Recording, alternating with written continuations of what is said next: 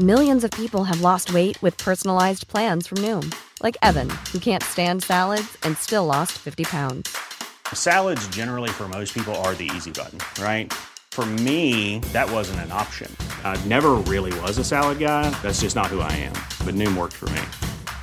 Get your personalized plan today at Noom.com. Real Noom user compensated to provide their story.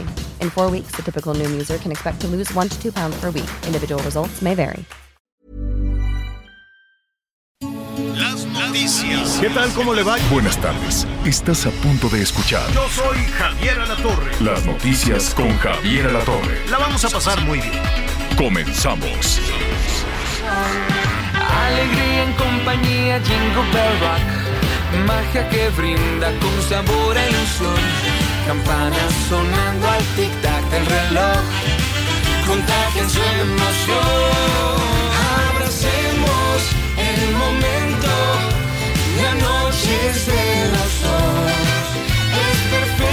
Bueno, pues es eh, la Jingle Bell Rock. A mí me gusta, este, y canta Matiz, que son muy buenos, pero no sé por qué están tan, de, tan, ¿cómo le diré? Tan tipluditos. Échenle candela, cántenla con ganas. A ver, se van despacito, como con pena, como en festival escolar, que cantan despacito así. Que no, ay, qué vergüenza. No, muchachos, cántenla bien. De por sí son muy buenos para. lle- Llevan muchos premios los de Matiz. Saludos al Pablo Preciado, él es de Sonora, canta ahí en, en Matiz. Que, mira, me hubiera gustado que cantaran como la, como la que cantan con, con el Karim León y que les va re bien. Aquí como que dijeron, vamos a cantar suavecito porque es el Jingle Bell Rock, ¿no? Al ratito le diremos a nuestro productor si tiene la de cómo lo hice yo, para que vean un poquito la diferencia, pero de todas formas son muy buenos. Estamos ya con los, estos, eh, canciones navideñas. Haga su playlist para la Nochebuena. No vaya a ser que tenga todo listo, menos la música y luego que ponemos de la música y cosas por el estilo. Qué gusto saludarlo. Estamos en semana de posadas, estamos en los preparativos de, de la Nochebuena, lo cual me da muchísimo gusto. Pero más gusto todavía saludarlos. Amanecimos con un poquito de frío. Anoche era un friazo ahí en el cerro, pero friazo. Yo creo que estábamos como, ¿qué será? Dos, dos, tres grados más o menos, mucho frío.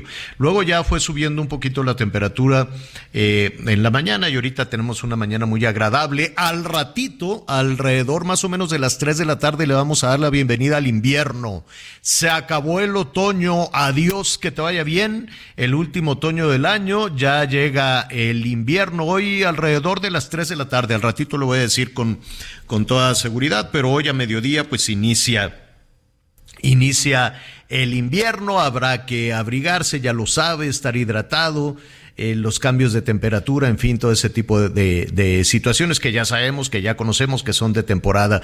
Cuide a los adultos mayores, cuide a los más chiquitos, si va a ir a la nieve, si de pronto tenemos la oportunidad de algunas nevadas en el norte del país, pues revise que los vehículos estén muy bien, lleve los zapatos adecuados, no lleve los zapatos de oficina, pues porque luego el frío entra por los pies y que quiere, póngase gorrito porque el frío también entra por los extremos, el frío entra por la cabeza, ¿no? Por la mollera y por la planta de los pies. Entonces, eh, son las partes que hay que tener así bien abrigados si va a ir a la nieve. Estamos en el Frente Frío número 18. Hay bajas temperaturas en las zonas altas de Durango, de Chihuahua, de Baja California, de Sonora, cosa que me da muchísimo gusto saludarlos. Disfrute la nieve, disfrute el frío, hágase su ponchecito, disfrute el invierno y la Navidad. Habrá lluvias en la zona del Golfo también provocadas por este frente frío, el número 18. Anita Lomelí, ¿cómo estás?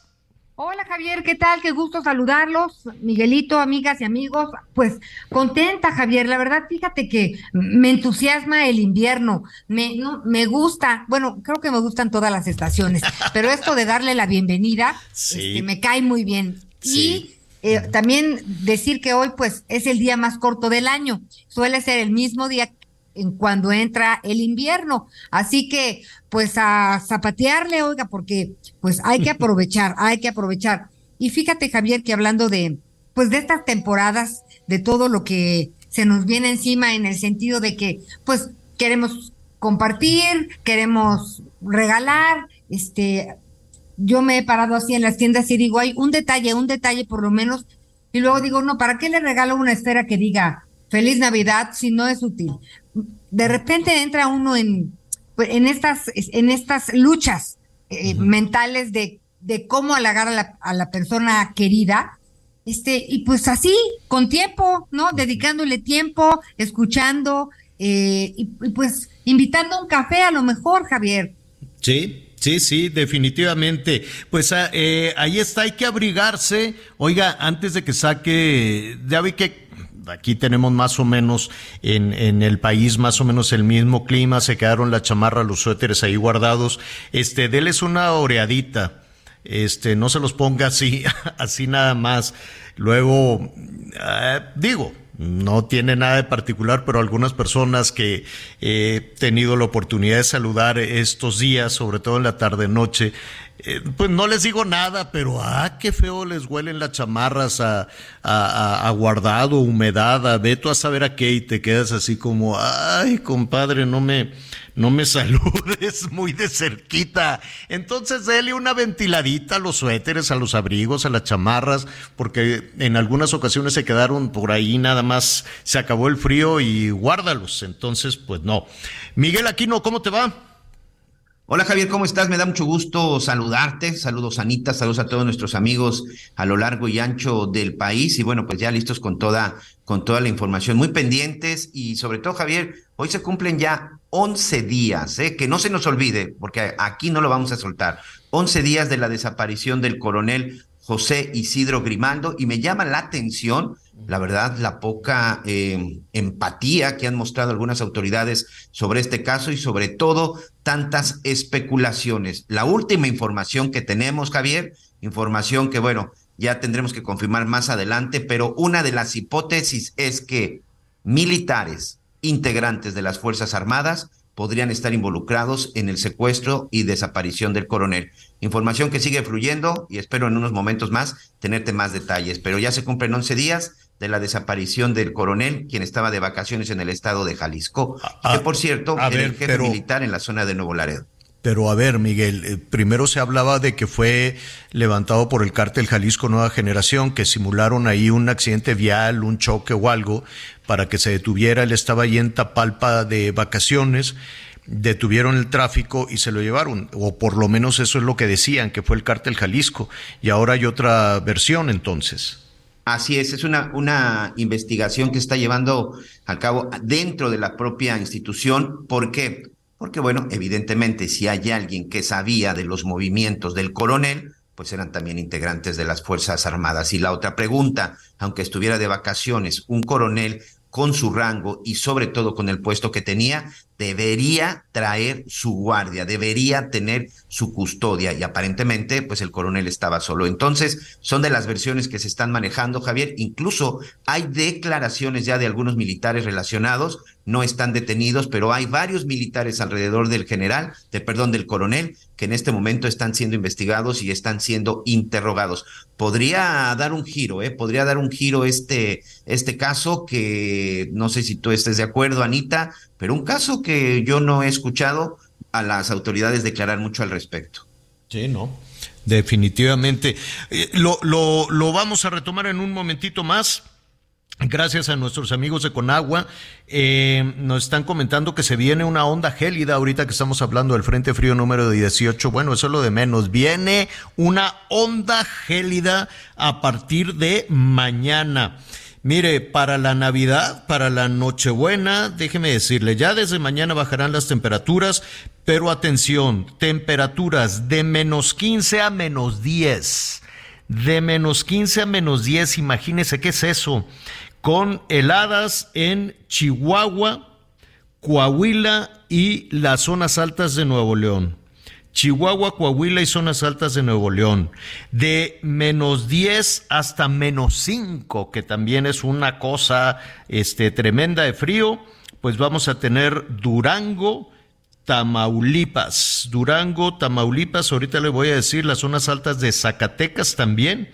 y pues el resto, una buena parte del centro del país con temperaturas entre menos 5 y 0 menos 5 y 0. Lo único que más o menos ahí se salva es la península de Yucatán, Guerrero, bueno, ya sabe, Campeche, eh, Campeche, Quintana Roo, eh, Tabasco, Campeche, Quintana Roo y este Yucatán se salvan de estas temperaturas, Guerrero se salva de estas temperaturas, Nayarit también, Sinaloa va a tener heladas, este, y en Baja California Sur, por allá por los cabos, pues también se salvan. El resto del país, con bajas, muy bajas temperaturas, así es que habrá que abrigarnos. Además, si puede, pues póngase la vacuna, la vacuna de la influenza, y este, pues no habrá que tentar, no habrá que tentar a la ¿cómo se llama? Las temperaturas es normal, es el, es el invierno, que entonces llega fuerte los primeros días del invierno con bajas temperaturas, habrá que estar abrigados. Oiga, en un ratito más vamos a estar retomando todo este conflicto, todo este nuevo conflicto que abre el gobierno mexicano con Perú. Ya desde Palacio Nacional el presidente dice no, no vamos a romper este, relaciones con Perú, aunque el tema está muy descompuesto. El gobierno peruano expulsó al embajador de México en ese país, se quejó de la eh, de la injerencia del gobierno mexicano en asuntos de política interna. Y, bueno, eh, la no intervención es uno de los eh, derechos, es, es una de las reglas fundamentales en la política internacional, la no intervención de los gobiernos en la política, en la política interna.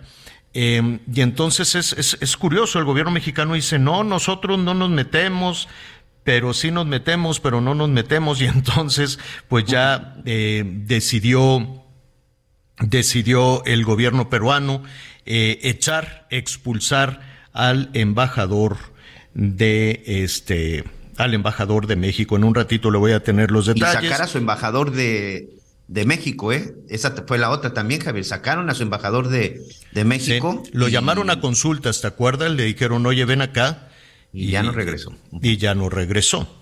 Ya no regresó. Entonces, pues este el asunto se va complicando en un ratito más. Mire, pues el gobierno mexicano dice, "Nosotros no tenemos injerencia, nosotros no nos metemos", pero al mismo tiempo pero si nos metemos.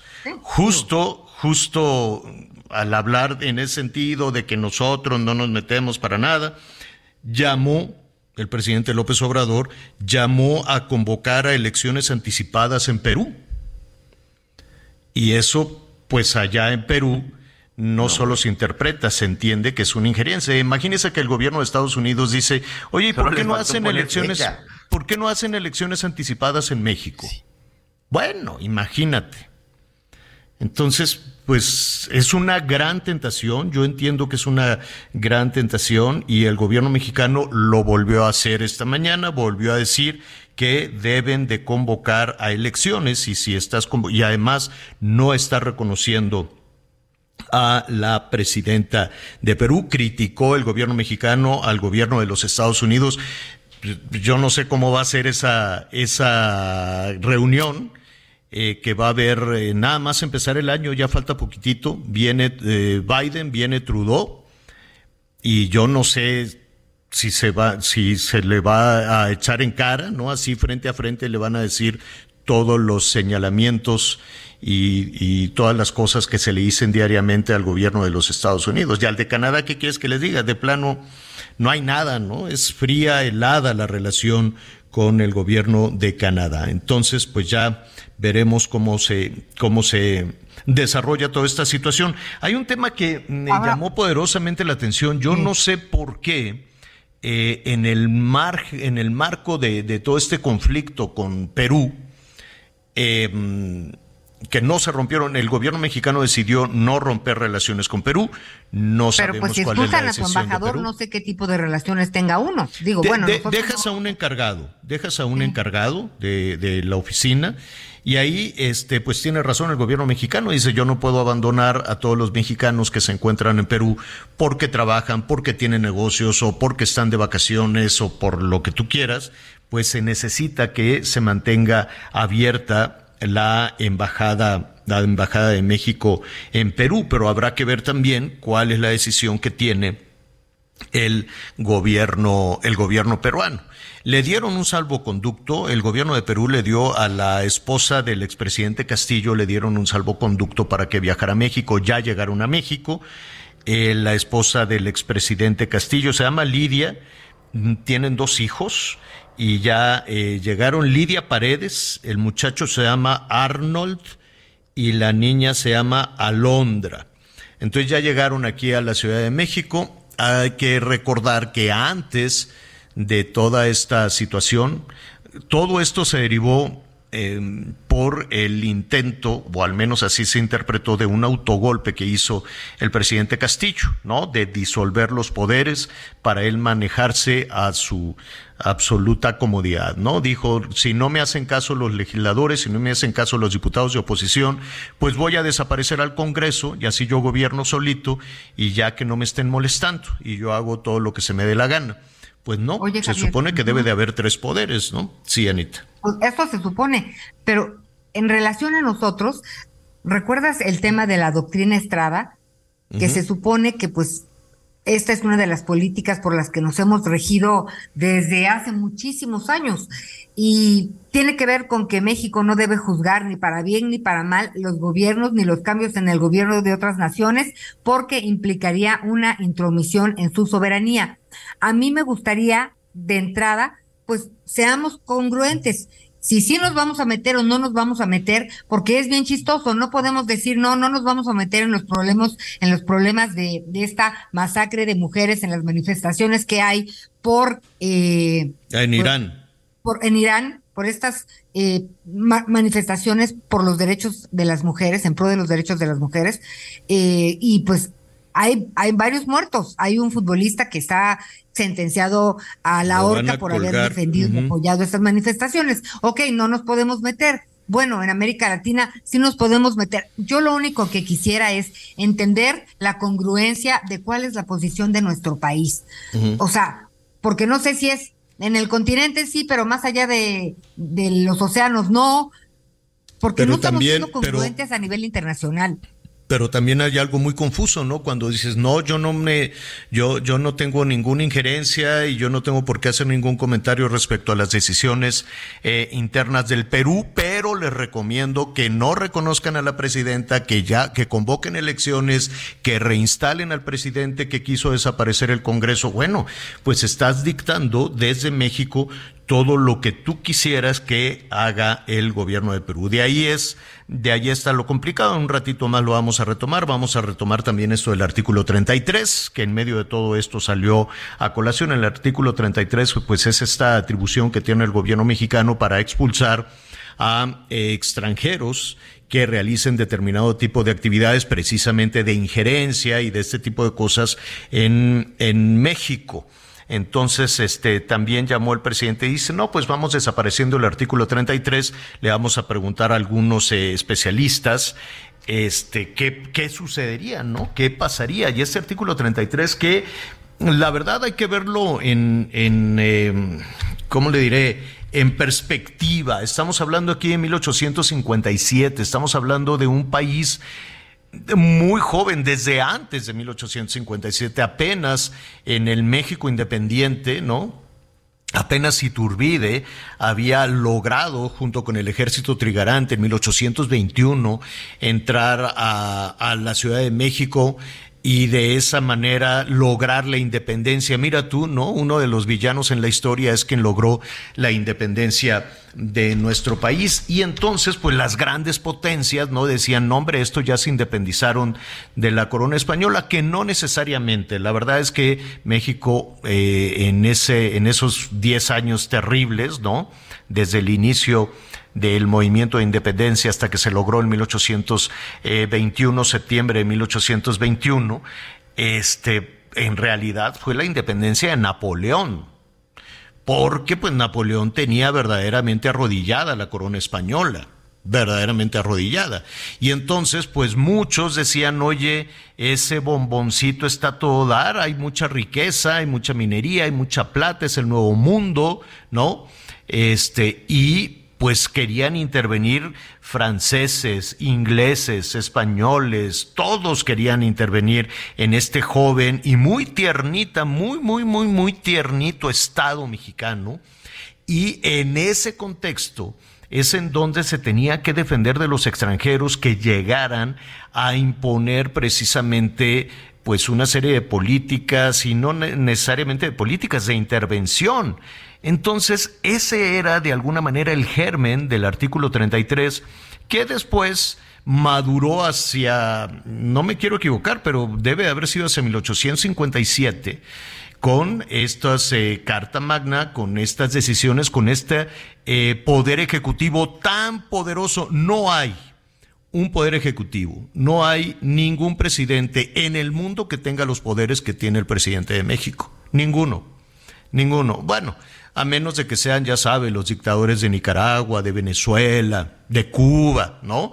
Pero de acuerdo a las atribuciones que tiene el Ejecutivo sobre el Legislativo y sobre el Judicial, pues es de un poder enorme, del ejercicio del poder enorme. ¿Eso es bueno o es malo? Depende para qué vas a usar el poder. Depende para qué lo vas a usar. Tener el poder no es necesariamente malo. Depende cómo lo vas a usar y para qué lo vas a usar. Y en ese sentido el Ejecutivo tenía la libertad, la prerrogativa, la fuerza, el poder de expulsar a todo aquel que amenazara. Eh, no estamos hablando aquí de vida democrática. Nuestro país no ha tenido una vida democrática por siglos. Estamos hablando de todo aquello que amenazara al Estado mexicano. Entonces se crea ese artículo 33 que ahora pues salió a colación a propósito de lo de Perú. Pero pues eh, para no equivocarnos vamos a platicar al rato con un internacionalista. Oiga, y a propósito del artículo 33, en los Estados Unidos el presidente Trump puso el artículo 42, que no tiene nada que ver con la protección del naciente Estado ni de la vida democrática ni nada de eso. El artículo 32 decía Trump, nos están invadiendo desde México los bad hombres, ¿no? Nos invaden mexicanos, nos invaden mexicanas, nos invaden centroamericanos, así es que expulsiones express. Los detienes y los mandas de nueva cuenta a México, sean de la nacionalidad que sean. Se, se, supone que con la nueva administración, con la llegada del presidente Biden, quitarían ese artículo 42. Entonces imagínese lo que eso detonó. Todo el mundo dijo, fronteras abiertas, vámonos allá al otro lado. Eh, vamos a saludar en este momento a Reinaldo Lara. Nuestro compañero corresponsal de Azteca Noticias, él está en Ciudad Juárez. ¿Cómo está el frío? Primero, Reinaldo, ya está, hoy eh, ya se acercan más bajas temperaturas. ¿Cómo te va, Reinaldo? Javier, ¿cómo está? Un saludo, Anita, Miguel, desde la frontera. Pues sí está haciendo demasiado frío. Eh, estamos amaneciendo, ya tenemos cerca de una semana que las temperaturas al amanecer, dos o tres bajo cero, la sensación térmica casi menos seis. Ya durante el día con la salida del sol, ah, es templadito un poco el día, pero empieza a oscurecer y otra vez el intenso frío. Y hay un pronóstico, Javier, para 24 y 25, dicen las autoridades de Texas y Protección Civil acá del lado mexicano, que podríamos llegar a 12 bajo cero. 12 bajo cero. 12 bajo cero, ya medio frío. Y 12 bajo cero. Es el pronóstico que ya dieron a conocer las autoridades para 24 y 25. O sea que podríamos pasar una blanca Navidad acá en la frontera. Al Oye, y además unos encima de otros, porque con este frío, ¿no? A estar pegadititos. Oye. Exactamente. Reinaldo. Todos allí abrazados por el intenso frío. Imagínate con estas bajas temperaturas, con lo que se está pronosticando que de esta onda gélida que va a pegar durísimo, pues todos los migrantes, algunos llegan con ropa que, que apenas, este, con una chamarrita, con una cobijita, ¿qué, qué, ¿cómo le están haciendo? Javier, se hace, hay que recordar, hace unas semanas se retiró un campamento que había de venezolanos en el río Bravo por esta situación, por el intenso frío, no se querían mover, llegaron las autoridades, se los llevaron a albergues, muchos no quieren estar en albergues y están pasando la noche en la calle, eh, mencionan los venezolanos que pues, allá nunca hace frío, siempre hace calor y aquí se las están, ahora sí que dicen ellos, viviendo negras. La situación es que con esta, esta aplicación del título 42 que entró desde marzo del 2020 y que lo han querido retirar y que habían dado fecha del 21 de diciembre, ayer por la noche llegaron cerca de 400 migrantes a intentar entregarse a la patrulla fronteriza, muchos venezolanos que decían a las 12 ya es 21 y cruzamos, pero obviamente el título 42 Reinaldo, Reinaldo, aguántanos un minutito, tenemos que hacer una pausa y regresamos con más de tu crónica. ¿Está bien? Perfecto. Gracias. Una pausa.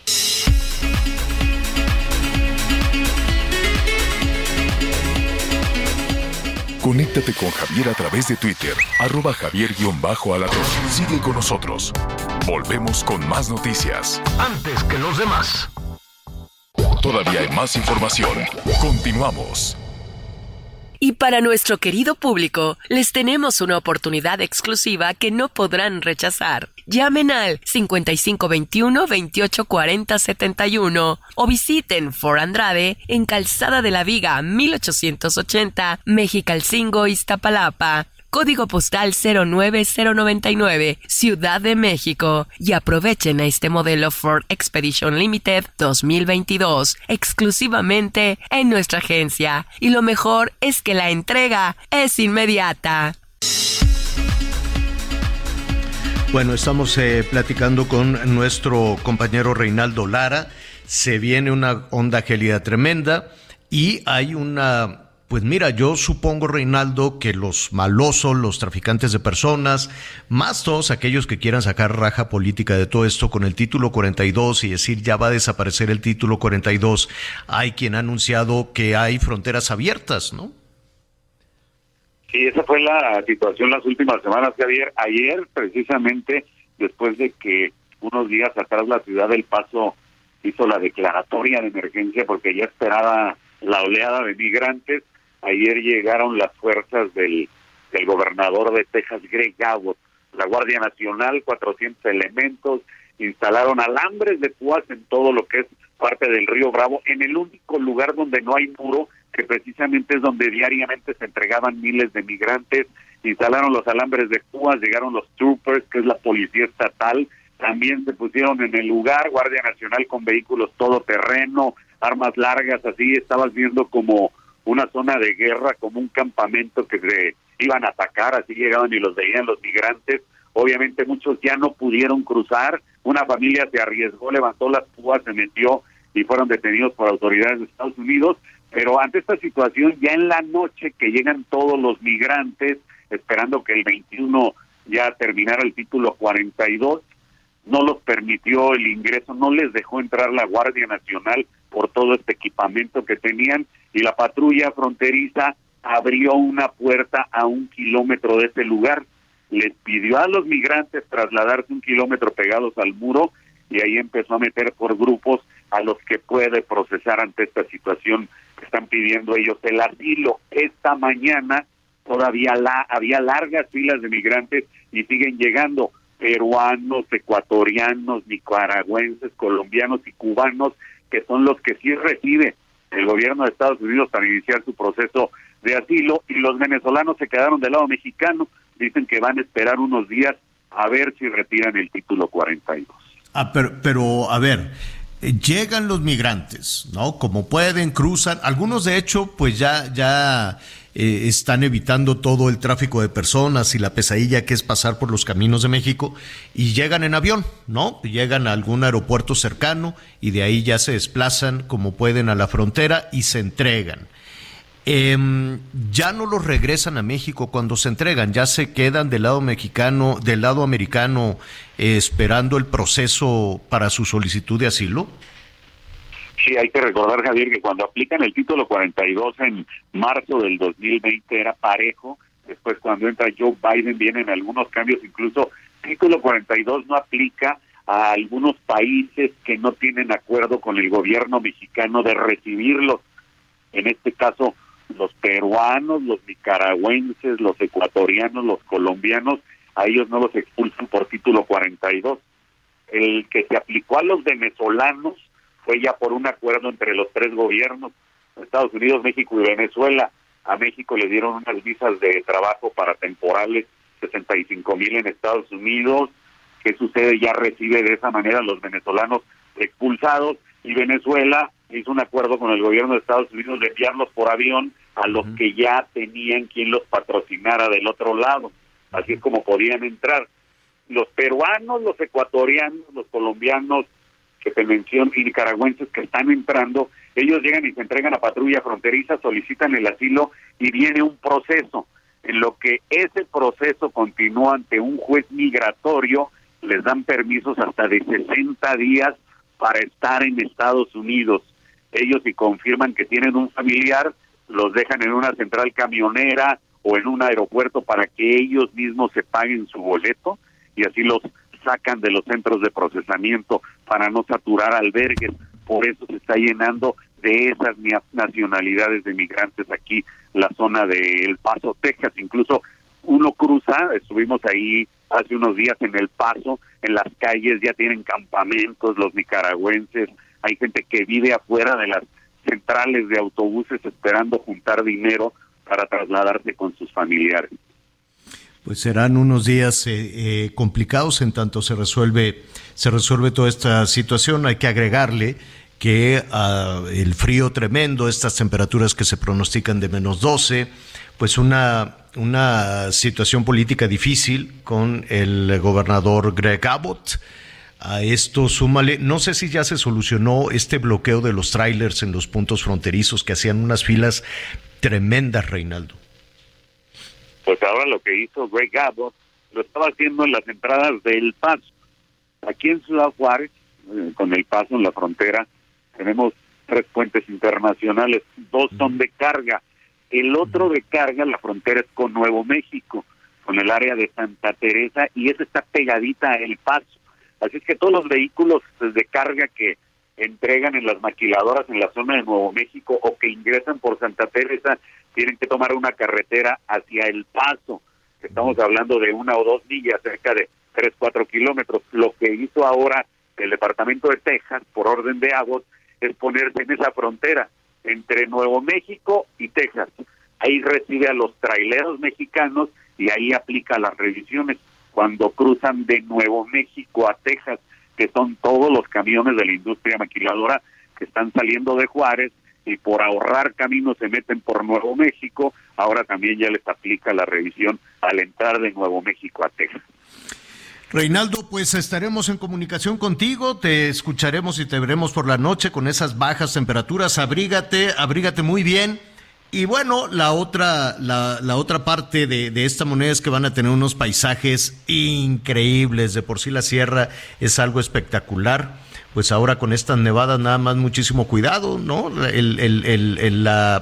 La, ¿cómo se dice? La autopista congelada, el asfalto congelado, pues mucho cuidado con eso y este y la ropa adecuada, ¿no? Todos queremos ir a la nieve y hacer el mono de nieve, ponerlo en el cofre, aunque se derrita, pero es es realmente muy bonito. Exactamente, Javier. Eso, la nieve es lo que aligera las temperaturas congelantes aquí en la frontera porque todo el mundo quiere salir a disfrutar los paisajes. Ahora sí, lo que sí, todo el mundo se está preparando es a tapar tuberías, porque se revientan. ¿A taparlas con qué? ¿Pero con qué las tapas? ¿Con qué las cubres? Mira, lo más sencillo es ponerles periódico y un plástico y alguna cinta adhesiva y con eso ya no se congelan las tuberías.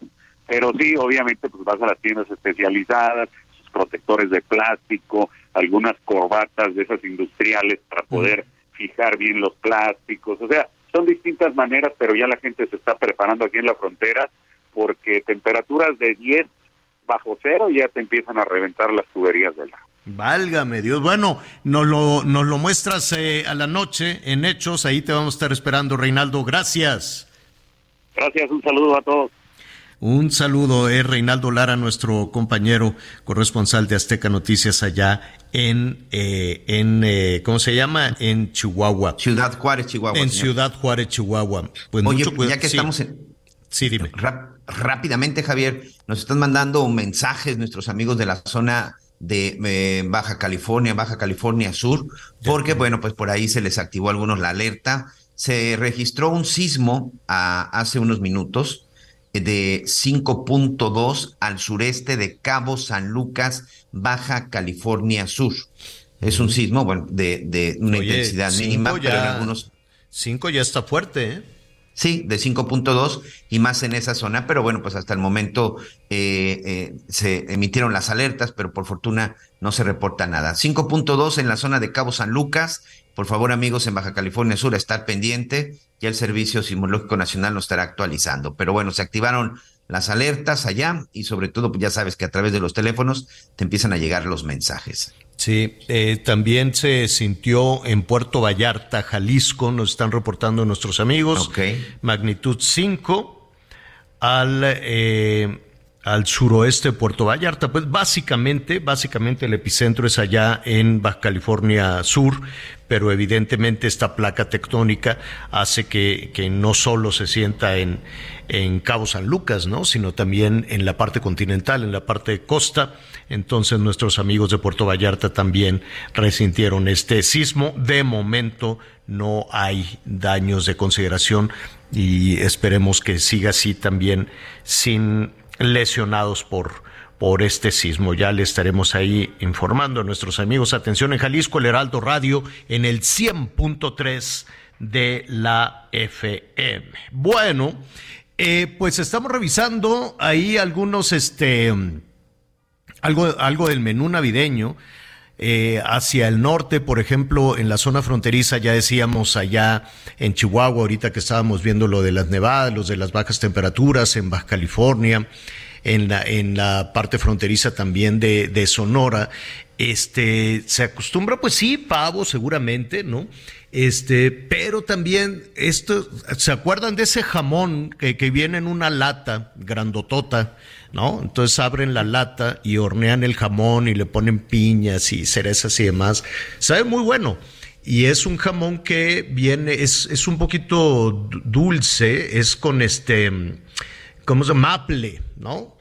Y, y entonces lo meten Ay. al horno y ahí lo sirven con, con algo. Las Ay, qué rico. costumbres van variando. Es este, sí lo han visto, de pronto no es muy, muy popular en, en, en, en México, es más un tema de la frontera, ¿no? De este intercambio de culturas con, con los Estados Unidos. Y las latas de jamón vuelan, vuelan, no sabe, ahí de pronto, este, pues la- las personas eh, en el Thanksgiving es el pavo y hacia la Navidad pues es, el, es este jamón que no es tan complicado. Van variando las costumbres, hay algunas zonas también en donde el platillo estelar son los tamales, ya estaremos revisando en la parte de Veracruz, por ejemplo, en la parte de Chiapas, ¿no? Yucatán también hace por estas fechas unos tamales muy ricos. Y hacia la Ciudad de México, hacia el centro del país, hay algo que resulta eh, tradicional y son los romeritos, ¿no? A nuestros amigos que nos sintonizan en diferentes partes del país. Ayer la no te voy a, a, a- bulear, pero sí te voy a ventanear un poquito, Anita. Ay, Porque Anita ah, le- se come los romeritos, pero no sabe de dónde salen. Entonces, Bueno, vamos sí. a, platicar A eh, precisamente con los productores de romeritos, cómo se cultiva el romerito, cómo se cosecha el romerito, cuánta eh, este año, qué, cuánta beneficio va a haber, en particular en el Estado de México, que es una de las zonas, también la Ciudad de México, las zonas rurales de la Ciudad de México, por ahí la alcaldía Tláhuac, Xochimilco también, el Estado de México. Pero no me quiero equivocar, vamos eh, a platicar en este momento con Héctor Hugo Peña, él es representante de una cooperativa, una cooperativa de productores, entre otras cosas, de Romerito, se llama eh, Productores Agrícolas Piña. Héctor, qué gusto saludarte, ¿cómo estás? ¿Qué tal? ¿Qué tal? Buenos días. Buenos días aquí, mire. Oye, Héctor, dime, ¿ya están listos? ¿Cómo, cómo les ha ido este año con, con la, la cosecha y sobre todo la venta de romerito? Eh, ¿Qué tal? Mire, pues aquí nosotros nos encontramos en la alcaldía Tláhuac, alcaldía Tláhuac en San Andrés Mixquic. ujú. Aquí es donde producimos nosotros todo todo el año verduras, lo que es brócoli, eh, espinacas. En especial ahorita estamos concentrados todos mis paisanos, mis vecinos de aquí, a los romeritos. Oye, ¿y cómo, cómo, lo cultivan? ¿Cómo cultivan el romerito? Vamos a, a, explicarle a nuestros amigos en el resto del país. Hay estados donde no, no están muy familiarizados. ¿Qué es el romerito? Es como un quelite. Ajá, sí, pertenece a la familia de, de, de, los quelites, que lamentablemente se están este, desapareciendo. Lamentablemente eh, en la Ciudad de México están dejando de consumirse. Mm. Entonces, eh, el, romerito nosotros lo, lo sembramos a principios de octubre. En octubre lo sembramos y son dos meses de octubre hasta esta fecha que lo estamos cosechando. Pero ¿cómo lo siembran? ¿Con, eh, ¿Es una planta? ¿Es una semilla? ¿Es, una raíz? Es semilla, es semilla. Nosotros componemos el terreno y ya lo expandimos, haga de cuenta como si fuera este tierrita, la vamos este, esparciendo en el terreno y de ahí nosotros ya ya regamos, regamos y lo regamos cada 15 días, cada 20 días, eh, según como nos lo vaya pidiendo, eh, hasta esta fecha. Aproximadamente nosotros lo, lo regamos cada tres, cuatro veces en ese, en ese transcurso de dos meses. ¿Y en qué pues momento saben cuándo cosechar? Ah, bueno, todo tiene un, un tiempo. Nosotros calculamos los tiempos. El, romerito aproximadamente tarda de, de dos meses, de, a principios de octubre a esta fecha. Nosotros calculamos el tiempo. Nosotros estamos este, muy este, expuestos al, al tiempo. Al tiempo. Ahorita, como eh, no ha hecho mucho frío, o sea, no ha caído hielo, porque por, nosotros estamos aquí en el sur de la Ciudad de México, eh, luego nos cae hielo. Unas heladas. Ahorita no, no, no ha caído, eh, entonces los romeritos se nos, nos crecieron, nos, nos crecieron. Hay que apurarse porque este fin de semana el pronóstico indica que va a bajar mucho, mucho, mucho la temperatura y les puede venir una helada. Pero de alguna manera la producción de romerito ya se salvó, ¿no? Sí, ahorita estamos en plena cosecha. Ahorita precisamente temprano me fui a cortar mis romeritos para mandarlos a la central de abasto de la Ciudad de México. ¿Cómo lo, cortan? ¿Cómo, lo cortan? ¿Qué tanto, ¿Qué tanto crece? Porque el otro día estaba viendo que no era tan sencillo, porque está muy a ras de, del suelo. Sí, nosotros lo cortamos con, no sé si con ubique en la guadaña. Sí, claro. Con la guadaña. Nosotros lo cortamos con la guadaña, eh, lo recogemos eh, con bielgos a la camioneta, posteriormente lo llevamos a, a lavar, a lavar, lo lavamos, lo mandamos limpio lo mandamos limpio a la, a la allá hasta la central de abasto y de ahí este eh, pues ya se distribuye para varios este partes del de, sí del país oye dime ¿Eh? dime algo. Ustedes lo llevan a la central de abastos y ahí ahí a quién se lo ustedes a quién se lo entregan. Este pues la verdad lo llevamos a veces ahí a, las bodegas es que nosotros tenemos nuestra área en San, los de Miskik en, ahí en la central de abasto que es la subasta pero nosotros ya lo repartimos ahí a, las bodegas a diferentes se hace una subasta y ahí se decide cuánto les van a pagar exactamente. ¿Y, eh, cuánto les pagaron este año les pagan eh, por tonelada por kilo cómo cómo se paga más o menos nosotros este hacemos los bultos de 40 kilos. Los costalitos vienen los hacemos en los costales de azúcar. Eso nosotros los llenamos, los lavamos y, y los llenamos y los mandamos cada cada costalito aproximadamente pesa 40 kilos. Entonces nosotros así le calculamos 40 kilos y ya lo vendemos allá. Ahorita el bultito nosotros está está muy bajo de precio, muy muy bajo. A ver. Está este a 150, 100 pesos el bulto. ¿Y, a, cuánto, ¿y a cuánto se lo venden a, al, consumidor final, ¿no? A, la persona que dice, ay, pues voy a ir por unos romeritos para hacer el revoltijo, para hacer todo esto. Ajá, sí, pues ellos aproximadamente yo le calculo que lo están vendiendo como en 10 pesos el kilo, ya los revendedores. A, ti, a ver, a ti te sale, a ver, a ti te dan, eh, ¿a, ¿a cuánto ¿Cuánto el paquete? ¿Cuánto te dan a ti? Entre, 350 pesos, ahorita más o menos es un... 150 eh, y el paquete, ¿cuántos kilos son? 40 aproximadamente. Ah, es bien poquito, casi cuatro pesos. Sí, nos lo están pagando muy barato ahorita. A Eh, cuatro pesos y a la gente le venden el kilo a cuánto? Como, yo le calculo que como a 10 pesos ahorita está. O sea, le sacan más del doble, poquito más del doble. Ajá, y según el lugar, y según el lugar, porque, por ejemplo, más más a la ciudad, más hacia donde se encuentran ustedes, es más caro. Es más y caro. ahí mismo, y ahí mismo, ¿tú te sabes la receta de cómo hacer los, los, este, los romeritos? Ah, sí, sí, sí, he visto a mi mamá como los... Que, le, que- que le pon- A ver, Anita, ¿tú, tú te sabes Ya la estoy receta? tomando nota de todo. Toma, toma nota, Anita, porque mira, Sí, sí, sí. llevan, co- o corrígeme, tú veme diciendo, tú veme diciendo cómo los hace, este, cómo los hace tu, tu mamá, este, para, pues para que nos digas eh, todo lo, todo lo que lleva este, este plato. A ver, ¿qué sabes tú? Primero hay que comprar el romerito, ¿qué más? Sí, primero comprarlo, después de ahí limpiarlo. Se limpia, nos queda la pura hojita. Después de limpiarlo, eh, se lava, bien lavadito. De ahí se pone a hervir. Se pone a hervir junto con las papas.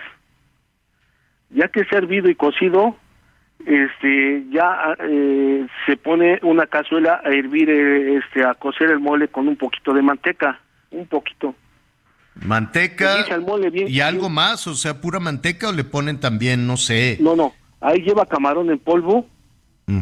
lleva camarón en polvo, lleva este camarón, bueno, según según los gustos, eh, camarón fresco también, O, papas, una- o unas tortitas de camarón. exacto, exacto, sí. Eh, Pero ya- na- cebolla, ajo, nada de eso. eh, eso ya va incluido en el mole. Ah, El mole ya trae Ah. todos esos ingredientes. El mole casero, es que el mole aquí lo prepara mi mamá. Ah. En el este es mole casero, es mucho más sabroso. pues sí, es el que Este- trae que chocolate, cacahuate, Exactamente, pan, trae chocolate, chiles. trae ajo, trae galleta, trae este, trae varias cosas. Ah, bueno. Eh, todo eso se tiene que, que sazonar, todo se sazona para hacer un buen mole casero, todo se sazona. Y luego, Ya que se sazonó Oye, y una cosa, Mm. ¿y ahí ya no los podemos comer? ¿cómo? eh, O sea, ya, ya después de eso ya no los comemos. No, pues todavía Ah. no terminan, no, todavía no. Todavía falta. no, todavía falta un poco. Estamos ahorita Ajá. sobre la preparación del mole, solamente Exacto. del mole, el mole Ah. casero. Sí. Manteca de Bueno. puerco y mole. Y un poquito de caldito o a- de qué se le pone. Este, sí, bueno, ya que se ha hecho el mole, se echa un poquito de manteca y se le va aplicando un poco de este de eh, un caldito de pollo. Exacto. Ajá, se le va aplicando eh, como se vaya viendo, el chiste que no quede tan aguado. Ya. Y después de ahí eh, ya eh, eh, se aplican los romeritos, ya que están cocidos con las papas. Ok. Y se revuelve ya todo. Sí, se revuelve, así que al fin, al fin revoltijo, todo se, se guisa, Claro. todo junto ya está, se guisa. Exacto. Y en unos, como ya todo está cocido, en unos 10, 15 minutos está listo. Pero en verdad que este eh, aquí en mi pueblo que es San Andrés Mixquic es este es lo tradicional y en la ciudad, en la Así Ciudad de es. México y en, en otras partes del país. Exacto. Pero créame de verdad que aquí hacemos las mamás de antes, nuestras mamás ya con años de experiencia, Ajá. son las que saben preparar el mole, pero sí riquísimo, ¿eh? Pues por ahí les vamos a Riquísimo. caer. Por lo pronto espero que sea una buena, muy buena temporada y que en el resto del país comiencen a conocer también pues parte de parte de estos platillos que no se queden únicamente en la Ciudad de México o el Estado de México. Héctor, te agradezco muchísimo, mucha suerte con la venta de Romerito. Igual mucho gusto, mucho gusto en hablar con usted y muchas gracias. Al contrario, gracias Oye. Héctor, por ahí te Oye, caemos. Javier. Sí, Miguelón, Anita. A ver, son recetas distintas. Sí. Oye, pero, pero nada más para el precio, ¿eh? Ahorita en lo que estaban ustedes platicando eh, sobre todo esto, estuve revisando varios desde Super Central de Abasto. Está de 18 a 35 pesos el kilo, de 18 a 35. Y si lo quieres ya preparado, literal, ya nada más ir por un kilo de romeritos preparado con camarón, hasta 350 pesos el kilo. No hay que ser tan desdichados, se los están pagando una miseria a los a agricultores. Tres pesos, tres pesos con 75. no, no, no, no, no. Tres pesos con 75 centavos al productor, tres pesos 75 el kilo, considerando una paca de 40 kilos. Pues les dan muy poquito. A ver, se, se, nos vino el corte, Anita. Va, vamos a hacer una pausa y regresamos con los romeritos.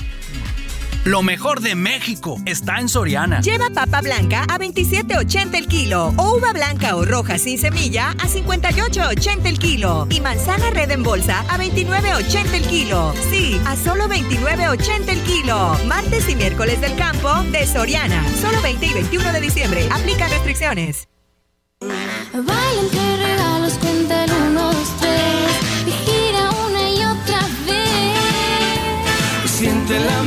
música que guía tus pies. Es el Jingle Bell Rock.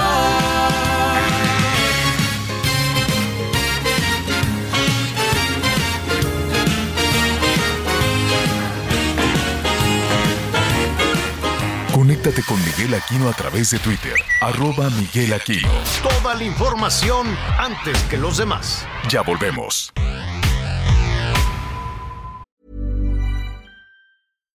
Hi, I'm Daniel, founder of Pretty Litter. Cats and cat owners deserve better than any old-fashioned litter. That's why I teamed up with scientists and veterinarians to create Pretty Litter. Its innovative crystal formula has superior odor control and weighs up to 80% less than clay litter. Pretty Litter even monitors health by changing colors to help detect early signs of potential illness. It's the world's smartest kitty litter. Go to prettylitter.com and use code ACAST for 20% off your first order and a free cat toy. Terms and conditions apply. See site for details. Todavía hay más información. Continuamos. Las noticias en resumen. Los exámenes forenses practicados a los dos hermanos Tirado y su tío José Luis, quienes fueron asesinados al interior de una vivienda de la colonia Roma, fueron degollados por sus víctimas. La Secretaría de Salud dio a conocer que México suma 7.190.000 casos y 330.805 fallecimientos por COVID-19 tan solo en la última semana.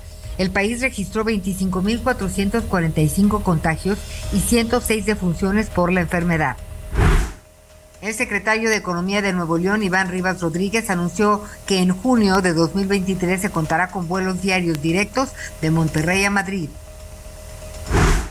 Hoy el dólar se compra en 19 pesos con 6 centavos y se vende en 20 pesos con 22 centavos.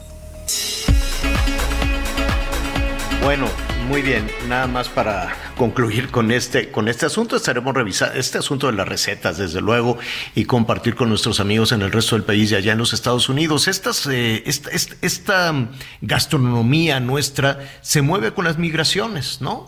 Entonces todos aquellos que van migrando del centro del país o del Estado de México o de las mismas diferentes alcaldías de la Ciudad de México migran con sus costumbres y así, ¿no? Se va arraigando esta, este, este platillo, los romeritos, que ya vimos que es un platillo complicadísimo eh, y que además, pues ahora estamos viendo cómo a ellos Muy les dan... nutritivo, ¿eh?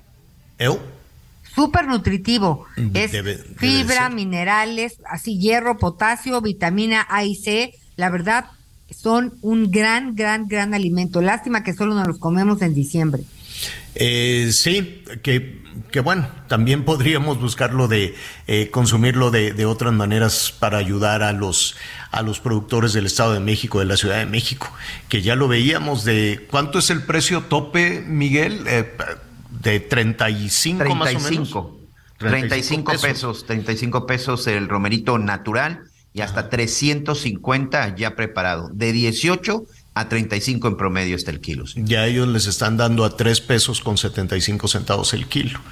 Entonces, pues esta es esta historia también de los intermediarios, ¿no? Y todo lo que vamos pagando los consumidores a diferentes intermediarios desde que lo cosechan, desde que lo cultivan, que además me estoy refiriendo al consumidor en la Ciudad de México. Imagínese un consumidor en otra parte del país, por allá en Quintana Roo, donde no hay nada, absolutamente, digo, no hay nada de este tipo de cosas, hay otras cosas, ¿no?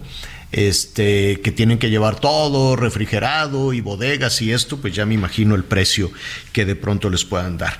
Ya lo estaremos ahí retomando en un, en un momentito más. Gracias por sus comentarios y también por las tradiciones y las recetas en diferentes partes de, del país. Ya comentábamos al inicio del programa los diferentes frentes que tiene el gobierno mexicano en temas, eh, en temas diplomáticos. desde luego el más complejo que se, que se patea cada vez el, el eh, bote para encontrar una solución son a diferentes eh, conflictos con los Estados Unidos, ¿no? Básicamente con el gobierno del presidente, del presidente Biden, ¿no? Cuesta trabajo entender esta, esta simpatía con Donald Trump. Este, con todas esas actitudes, pero bueno, desde que arrancó el gobierno con el presidente Biden, el gobierno mexicano tardó un mes un mes en establecer este contacto y con algunas declaraciones que en, en Washington pues se, se interpretaron como eh, bueno, en el terreno de la diplomacia puede haber muchísimas interpretaciones, pero cuando se dijo es que a nosotros también nos hicieron fraude, pues era como decir que el presidente Biden llegó por haciendo trampa a la, a la Casa Blanca, el simplemente hacer esa frase. La relación con Canadá es absolutamente helada, fría, ¿no? Y son, digo, es, es, es curioso entender que nuestro principal socio comercial, el que con el que se rompe mes tras mes el, récord de, de, ¿cómo se llama?, de remesas, que son el oxígeno para la economía de este país, con quien tienes un comercio de un millón de dólares por minuto, pues también abres frentes que todavía no están resueltos en un panel de controversias al que seguramente se irá en México por, el tema de la energía, el tema del maíz amarillo, en fin, ¿no? Siempre es un mar de complicaciones. Con España, ¿qué quiere que le diga? Con la Unión Europea con este ahora con ahora con Perú, ¿no? Es el eh, es eh, pues la línea que de alguna manera está siguiendo el gobierno mexicano. Y en ese sentido, pues ahora, eh, justo ahora, justo en este momento, hay, hay temas en desarrollo con Perú para entender hacia dónde se mueve la diplomacia o la política exterior mexicana, por qué queremos abrazar a estos amigos de Nicaragua, de Cuba, de Venezuela, por ejemplo, cuando uno revisa cuántos eh, mexicanos quieren este, emigrar a buscar una mejor oportunidad en Nicaragua, en Cuba o en Venezuela o cuál es eh, el, beneficio de las remesas que puedan llegar desde Rusia, ¿no? O por qué abstenerse de una situación como la que se está viviendo en, en Irán. Y entonces, pues son señales muy confusas. No sé si para Stephanie Enaro, ella es experta en geopolítica, y además le recomiendo mucho sus columnas en El Economista, este, es, es, es tan complejo o es normal en la política exterior mexicana. Stephanie, qué gusto saludarte. ¿Cómo estás?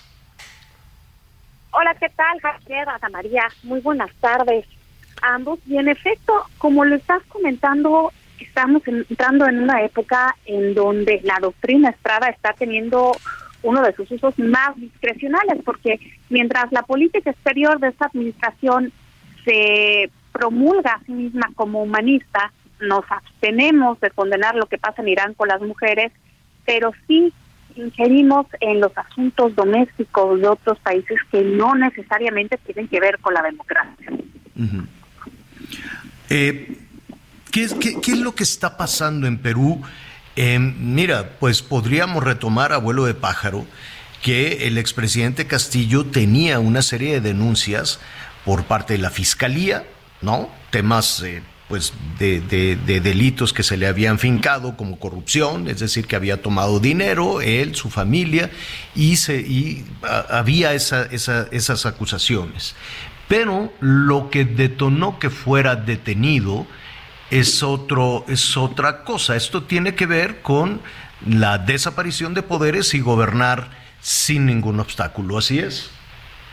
Así es, Javier, y como bien lo decía Mark Twain, la historia no se repite, pero bien que rima, y esto ocurre 30 años después de que Alberto Fujimori disolvió el Congreso y se dedicó a gobernar por medio de, decretos. La única diferencia aquí es que el Congreso y las Fuerzas Armadas se rebelaron y no permitieron que todo llevara a cabo esta situación que es contraria a la democracia y esto ocurre en un contexto en donde Perú tiene una inflación de un 8.8%, tuvo las muertes per cápita más altas a nivel mundial en la pandemia y cuando la corrupción, como tú nos dices, eh, no es ajena a Pedro Castillo y a su familia, esas carpetas de investigación, sobre todo en la provincia de donde él es originario, que es Chota, y también, ¿por qué no?, de los congresistas, de los cuales el 61% de los peruanos desconfía. Entonces, estamos ante una crisis democrática,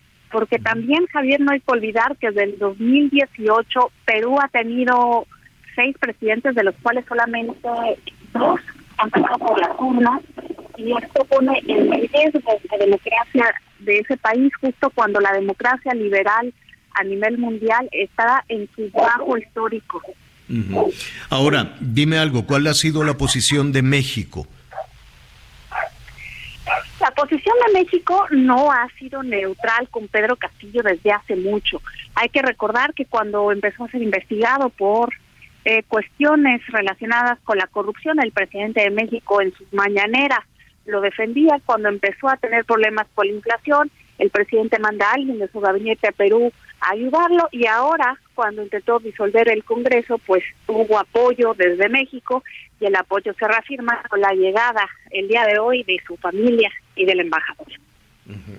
Ahora, ¿por qué el gobierno de Perú expulsó al embajador de México? Este es un fracaso de nuestra política exterior, de la doctrina Estrada. El gobierno de Perú lo expulsa, lo declara persona no grata, justamente porque se consideró que México intervino en los asuntos internos de Perú y justamente esto es contrario a lo que promulga nuestra doctrina Estada que dice que México no debe intervenir en los asuntos internos de los países de la misma manera que se espera que no intervengan en los asuntos internos del nuestro. Entonces, francamente, vemos un uso discrecional de la política exterior y lo que te puedo decir, Javier, es que la peor política exterior es la política interior porque es justamente de esta manera en que ha sido utilizada. El gobierno mexicano dice que ellos no intervienen que eh, cada eh, país es, eh, debe de tomar sus, sus propias decisiones. palabras más, palabras menos, desde luego, ¿no? Que no hay una injerencia del, del gobierno mexicano. Sin embargo, todavía hoy por la mañana, desde Palacio Nacional se pidió o se hizo un llamado para convocar a elecciones anticipadas en Perú. ¿Se interviene o no se interviene? ¿Es solo una opinión? ¿O, cómo, cómo interpretas tú? este, esta última eh, convocatoria a, elecciones anticipadas y lo que se dijo textualmente, el método democrático es la medicina para Perú.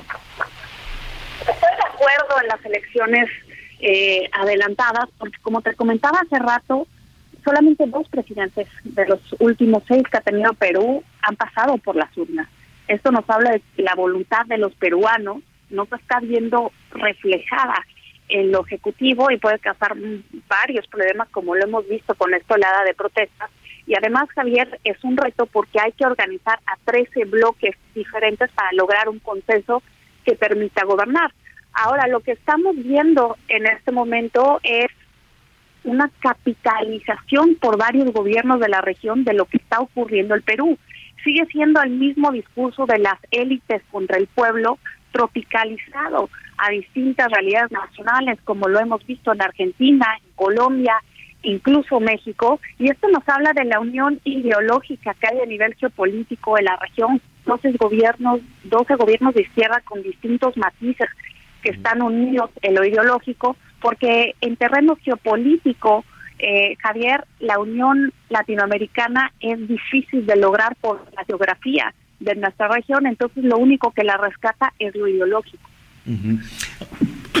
perdón, perdón. Eh, en medio de todo esto, en medio de, toda esta situación, hay que entender lo que está pasando allá. Tienen una crisis política tremenda, las manifestaciones, el número de, el número de muertos y la confusión, desde luego, del, eh, del, pueblo, del pueblo peruano y las decisiones que toma el gobierno mexicano. El gobierno mexicano dijo, no, nosotros no vamos a romper eh, relaciones, sigue abierta la embajada, hay una encargada precisamente de llevar los, eh, los intereses de México, ¿no? Hay que recordar que hay un número importante de mexicanos o que viven o que estudian, ¿no? de todo tipo de cosas, desde gastronomía hasta cualquier otra, hasta cualquier otra situación, o están de vacaciones en, en Perú. Es decir, hay una este, hay una población de, mexicanos por diferentes razones importante en el Perú y ahí se entiende que se mantenga abierta la, Embajada de México. Dijo el gobierno mexicano, nosotros no vamos a romper relaciones y, todavía, y, en ese contexto, em, desde Palacio Nacional se dijo que eh, se va a revisar em, eh, la em, reformar o derogar, no lo sé qué alcances pueda tener, el artículo 33 de la Constitución.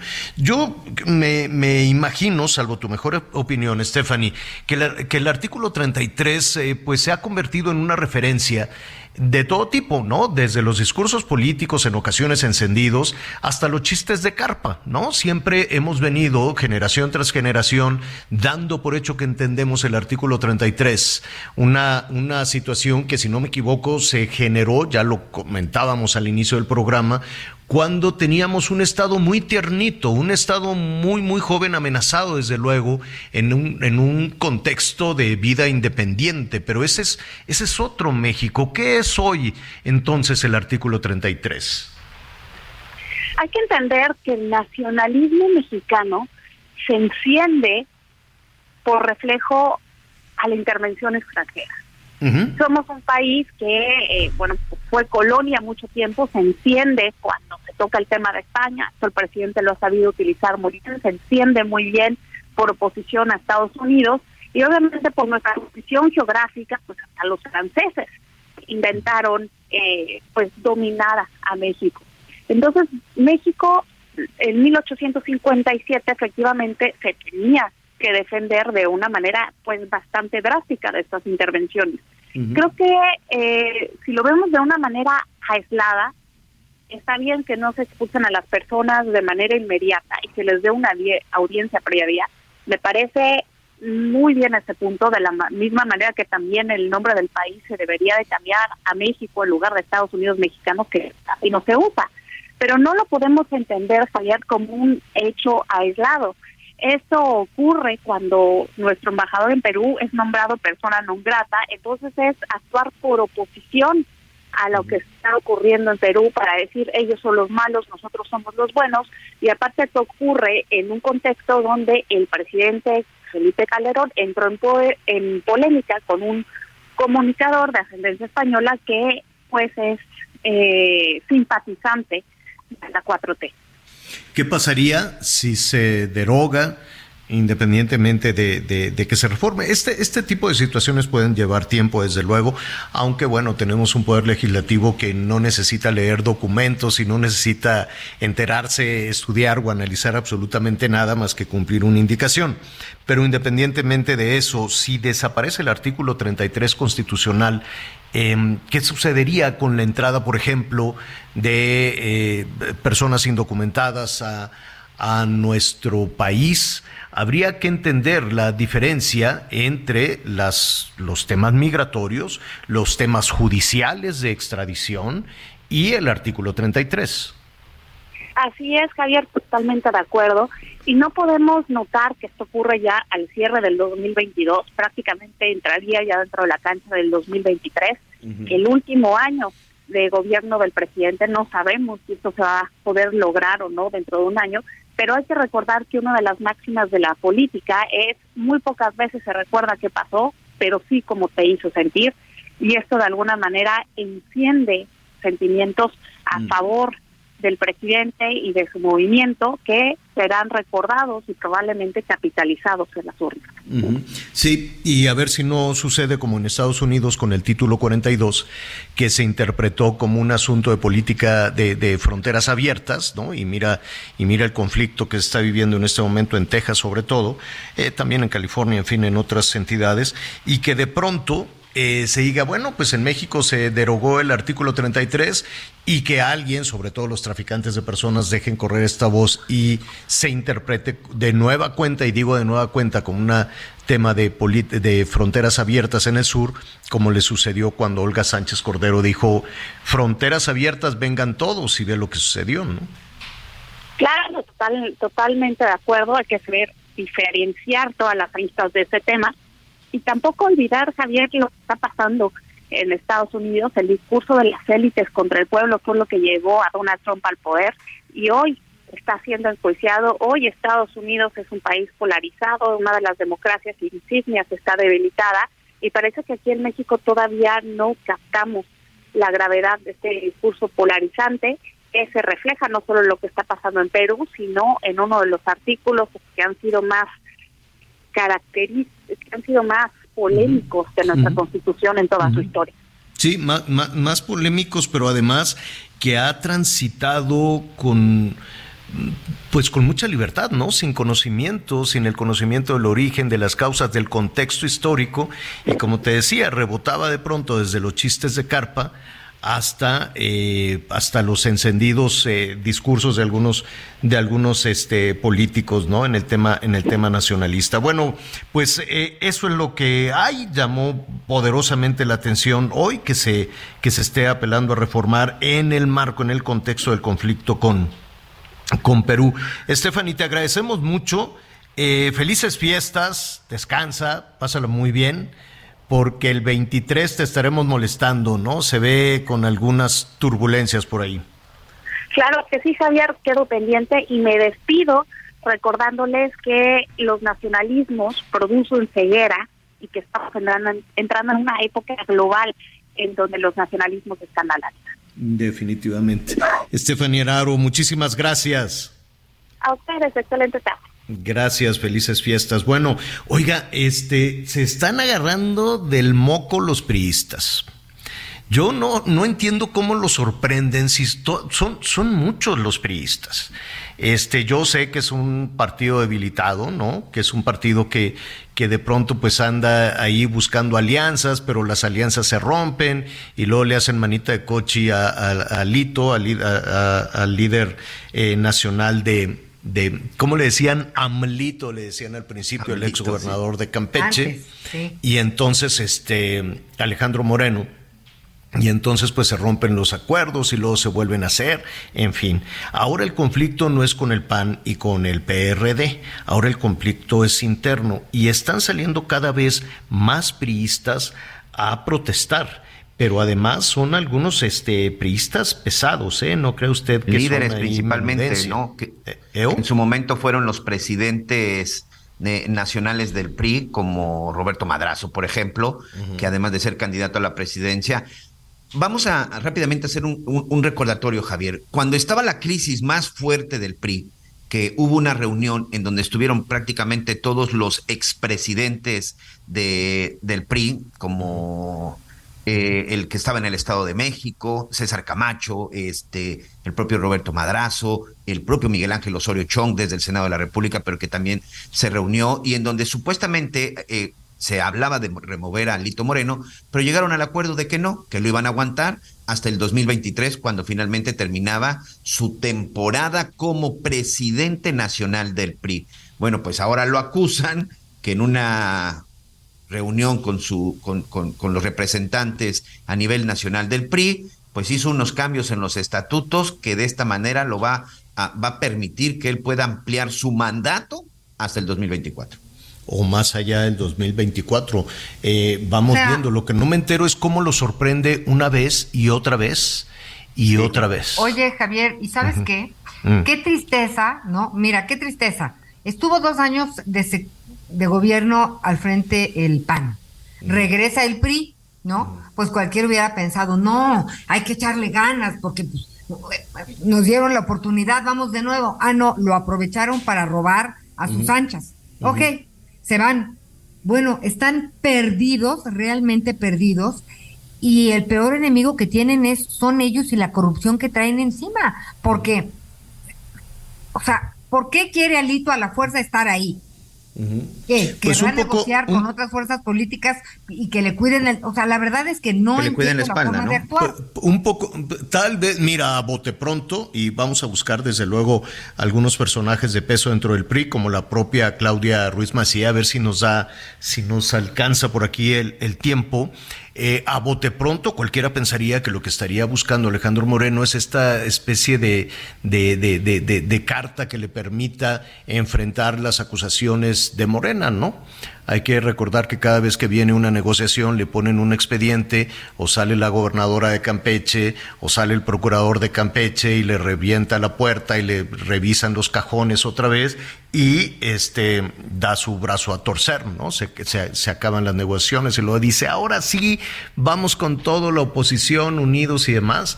Entonces, algo habrá que se tomó esa decisión cuando ya tenemos en puerta dos elecciones importantes, la de Coahuila y la de el Estado de México, pero de que históricamente están gobernadas por el PRI, ¿eh? ¿Perdón? Históricamente gobernadas por el PRI. Sí, y si hay dos. un y si hay un estado que es el el brazo operador, el brazo fuerte del PRI es el Estado de México y que hoy en las encuestas, Javier, lo están perdiendo, ¿eh? Entonces, eh, nada, no, no hay nada de casualidad. Lo, lo, lo curioso es que salgan a protestar a, a- ¿cómo se llama? Am, después, del, después del paso dado. ¿Cómo lo sorprendió? No, de plano dijeron, ah, es que ya nos habíamos ido de vacaciones, o cómo fue que Alito Moreno de nueva cuenta, y digo de nueva cuenta, lo sorprendió, porque la primera vez que lo sorprendió a los priistas es cuando tomó el control de ese partido, ¿no? Cuando decían que tenía todo el apoyo de, eh, de- del presidente López Obrador, hasta le decían AMLITO, ¿no? Que tenía todo el apoyo para tener el control del PRI. Vamos a hacer una pausa y volvemos inmediatamente. que su amor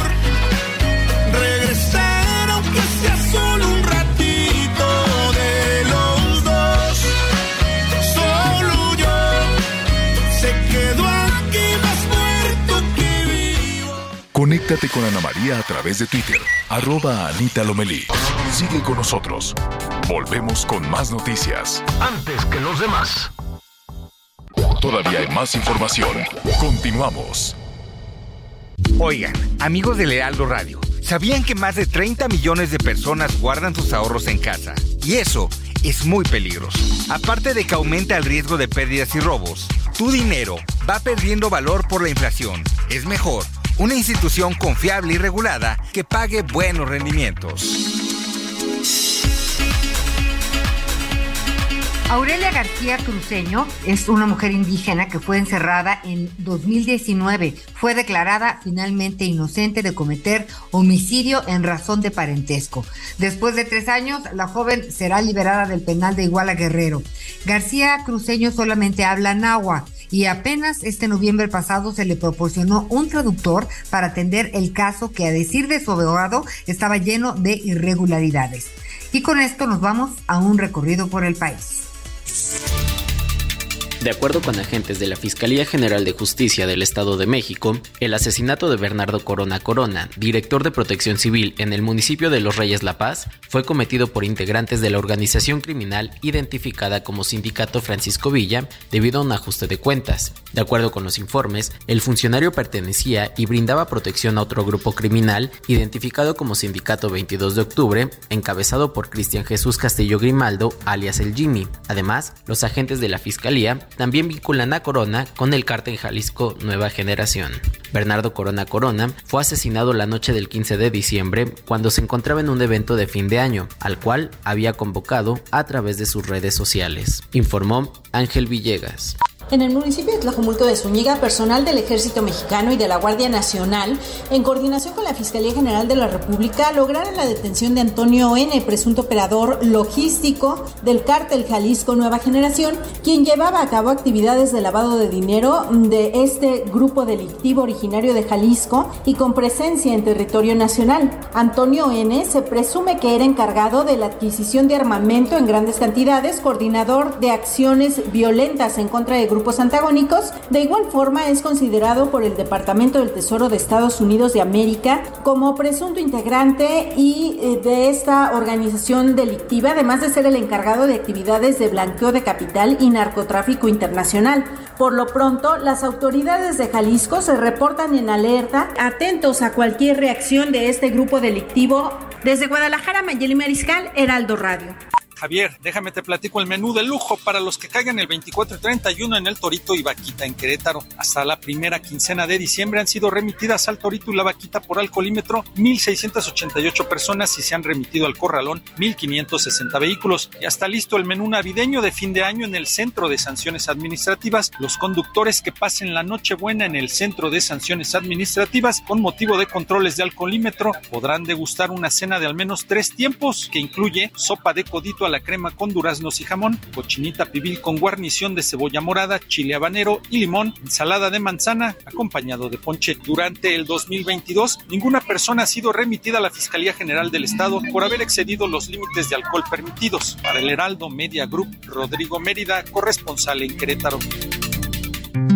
Soriana encuentras la mayor calidad. Lleva pavo ahumado Pilgrims a 136.90 el kilo o pollo entero fresco a 38.90 el kilo y carne molida de res 80-20 a 89.90 el kilo. Soriana, la de todos los mexicanos. A diciembre 21, aplican restricciones. Bueno, bueno, muy bien. Eh, muchísimas gracias por todos sus, eh, sus comentarios y claro que vamos a seguir revisando pues algunas de las tradiciones, de las tradiciones navideñas. Em, hay quienes se van a aprovechar al ratito. Miguel aquí no nos dirá cómo nos fue en su cena de aniversario, ¿no? No durmió. No, anda con unas ojeras. Se ¿Eh? vino en vivo. Pues está bien. Muy bien, yo también Pues creo que está bien. Es lo menos que podía hacer si era el aniversario. Claro. 25 años, no era para menos, señor. ya, ya nos dirás cómo te fue, cómo los atendieron en, eh, en el restaurante. Ah, miren, aquí nos están mandando otro menú, a ver si les gusta. A ver, atención, a ver si les gusta, a ver si, si quieren, si le entran. De entrada, Miguel, Anita, les van a dar sopa de codito a la crema. Sopa de codito cremosa con frutita. Después les van a dar cochinita pibil, que ahí sí ya me brinca el codito a la crema con cochinita pibil. De tercer, la cochinita viene con tortillitas recién hechas, te van a poner cebollita curtida, cebollita morada, chilito habanero y limoncito por si le quieres poner limón, si quieres taquear o te la comes así nada más. Acompañada, no sé por qué, de una ensalada cremosa de manzana. Pues no sé, no sé por qué. ¿Les bueno, gusta la, el ensa- menú? la ensalada, la ensalada es muy navideña, Javier. Oye, Ensalada este es de el menú- Navidad. ¿eh? Este es Pues a el mí no- a menú mí no me- para el to- ¿Ya se acabó el menú? ¿Eso ¿Ya? fue todo? ¿Es todo? ¿Quieres ese? Pues es que hay que, hay que Pues es sopa otro, de ¿no? codito a la crema. Está muy, Bueno, de muy la sopa de fifí. codito sí me gusta. Sopa de codito a la crema, luego te van a servir una cochinita. No, yo creo que luego nos generosa, tomamos unos dos tragos de tequila para que ya luego resbale la Cochinita, cochinita, ¿no? acompañada de ensalada de Navidad. ensalada. Como que les falló ahí, ¿no? ¿O Y el ponche te faltó. Pues sí. Eso sí, ponche. sin piquete. No, yo creo- no. ¿No quieres? Miguel, un poco de piquete, Miguel. No, es que este es el menú del 24 de diciembre si caes en el Torito, en la Ciudad de Ah. México. Este Pues ya le está- deberían de poner piquete. Si ya estás en el torito, literalmente, No, pues ahora sí no, como quien dice, no, pues ya que tanto es tantito. arre- puro arrepentido, puro arrepentido van a decir Ay, no. si podía Puro- yo haber oye, estado. Puro ahí. arrepentido que, que hubiera llegado, pero no llegó. Ay, no. Por, Por favor, cuídense. ¿no? Qué Y que- necesidad. Y que, se quede la sopa de crema, ¿cómo? Sí, la sopita de crema, sí. Bueno, pues mucho cuidado. Eso es lo que les van a dar, ¿no, Miguelón? Pero les cobran o, o a todos los que van cayendo ahí les se forman No, para la todos, a cena. todos, con- conforme van cayendo, bueno, pues se les va repartiendo, se les va repartiendo su, su, su plato, ¿no? Entonces, plato este, no, pues el que caiga, pues al final, bueno, te tienen que dar de comer. ¿Y sabes cuál va a ser para el fin de año, Javier? ¿Cuál? Espagueti a la crema con durazno sin jamón. ¿Qué? Alambre de res con chile morrón, cebolla, tocino y queso. Ensalada de Oye. manzana, que es muy navideña, y tu ponche. Pero ¿quién hace esos menús? Está un poco terrible, ¿no? No, pues mira, están ya punto crudo los que estén ahí, pues ya, ¿no? O sea, los quieren revivir a fuerza. Sí, sí, sí. Bueno, Quieren- muy bien. Antes de ir, antes de ir con nuestro, con nuestro, no, no caigan en el torito, no caigan en el torito, páselo muy bien, todo en familia. Cuídese, cuídese muchísimo. Eh, desde luego, si va a brindar, si se va a tomar sus copitas, pues un conductor designado no, no es tarea de más. ¿Te fue bien en el restaurante, Miguelón? ¿Todo bien? ¿Precios justos? ¿La comida buena? ¿Todo muy romántico? Sí, la verdad es que como ya tenemos ahí, había un lugar asignado y reservación, y sobre todo que ahorita acá en Cancún, pues hay casa llena por todos lados, ya habíamos hecho la reservación con anterioridad, pero sí, muy bien, muy ad hoc, eso sí, los precios, no sé si en ese restaurante, altísimo, señor, carísimo. O sea, Que ya de pronto una cena así para dos personas Ajá. no son menos de 1.500 pesos. Válgame. Antes de ir con Germán González, el presidente nacional de la Canirac, nada más por curiosidad, ¿qué, qué pediste? ¿Qué pidió? ¿Qué pediste? Bueno, lo que comimos fue precisamente pasta. Este, mi esposa comió espagueti a la crema, yo pedí por ahí unos ravioles, un corte, un corte de carne y cuatro copas de vino. O sea, puro plato fuerte y cuatro botellas de vino, pues mira. No, cuatro copas, Ah. cuatro copas. Ah. Que yo creo que sí era como media botella probablemente de vino tinto. Bueno, muy bien, pero la pasaron muy bien. Sí, eso que es lo más importante. Y un lugar bonito, con una vista muy bonita, todo, todo bastante bien. Felicidades, feliz aniversario. Germán González es el presidente nacional de la Cámara de la Industria de Restaurantes y Alimentos Condimentados, que yo quiero suponer, Germán, que es una, eh, pues es la temporada generosa para todos ustedes. ¿Cómo estás, Germán? Mucho gusto en saludarte, Javier. Eh, muy contento de estar en tu programa, Ana María. Un saludo. Eh, pues muy contentos. Hemos rebotado ahora sí que de la pandemia. Eh, la industria está está muy activa, muy viva y como como estaba explicando Miguel, pues los restaurantes en esta época eh, llenos, afortunadamente, y bien y de buenas, dando buen servicio y, y- y obvio muy muy con los brazos abiertos esperando a que la gente salga y bueno sí cuidar mucho lo de lo de los alcoholímetros. Nosotros nos nos incluimos en la campaña con en la Ciudad de México avisando y tratando de concientizar a los clientes que, que si bebieron pues dejen las llaves que, que les buscamos soluciones un taxi un, un servicio de de, de, de, de- chofer o lo que sea pero pero que no manejen no manejen en, estado inconveniente no Sí, habrá, ah, cada restaurante puede tener ahí sus, sus, sus alternativas. Pero Germán, an- antes de, entrar a la, a la oferta y lo que está sucediendo y efectivamente recuperándose de dos años terribles de pesadilla, yo recuerdo que, que, fue muy difícil, ¿no? Para algunos restauranteros, este, grandes o pequeños restaurantes, pues querían mantener la plantilla, la plantilla laboral, pero tampoco tenían clientela. Y de pronto cuando empezamos a recuperarnos, pues nos dábamos cuenta que cambió mucho, eh, hay que decirlo, tal vez los insumos, tal vez la calidad, ¿no? Fue, era comprensible que muchos, eh, sobre todo los, los pequeños negocios o medianos, aquellos que no tenían la, la capacidad para, para mantenerse, pues sí, vaya, sí bajaron un poco, yo quiero decirlo elegantemente, ¿no? Sustituyeron los insumos, el menú se redujo. eh, to- todo esto, ¿cómo le han hecho para recuperarse y ofrecer de nueva cuenta calidad? Es verdad lo que lo que comentas, o sea, las cadenas de suministro se rompieron, como bien sabe Javier, y eso generó pues que tuvieras que hacer este pues mucho muchas maniobras para poder mantener el servicio y, y algunas cosas pues no te surtían, había había problemas. Conforme fue reabriendo todo, pues se normalizó. Hoy hoy siento que están básicamente todas las todo, todas las cosas vueltas a la normalidad, las importaciones, los puertos fluyendo eh, que muchos de los productos que, que se complicaban eran los importados, los traslados, y hoy, hoy, hoy vemos a la industria fuerte, este, revitalizada, con, con unas muchísimas propuestas de valor y muchos más servicios de los que de los que teníamos antes del antes de, de, la pandemia y que hoy se reflejan en un poco las ofertas ahí en esta temporada, ¿no? Desde no solo te, te hacemos la cena, llegábamos, ahora ahora te pueden podemos cocinar, te lo podemos llevar a tu casa, o sea, hay muchísimas op- oportunidades diferentes que, que se abrieron a partir de la necesidad de encontrar canales para poder eh, pues sobrevivir este este estos meses que fueron durísimos, ¿no? Sí, eh, yo, yo entiendo que, que fue una, una situación muy, muy complicada. Dime algo, ¿ya empezamos a salir eh, va, habrá más... eh, ¿Cuál es tu percepción? Yo sé que esto lo vamos a medir por allá de, de enero, en los primeros meses del año, que, que se haga un, un ajuste de cuentas, no un cierre de caja de cómo, de cómo estuvo la temporada. Pero ¿qué percibes? ¿Qué ven desde la Cámara? Eh, ¿La gente quiere celebrar en su casa o ya quiere ir a los restaurantes? La gente ah, está saliendo a los restaurantes, la gente celebra, está celebrando en los restaurantes, la temporada ha sido fuertísima.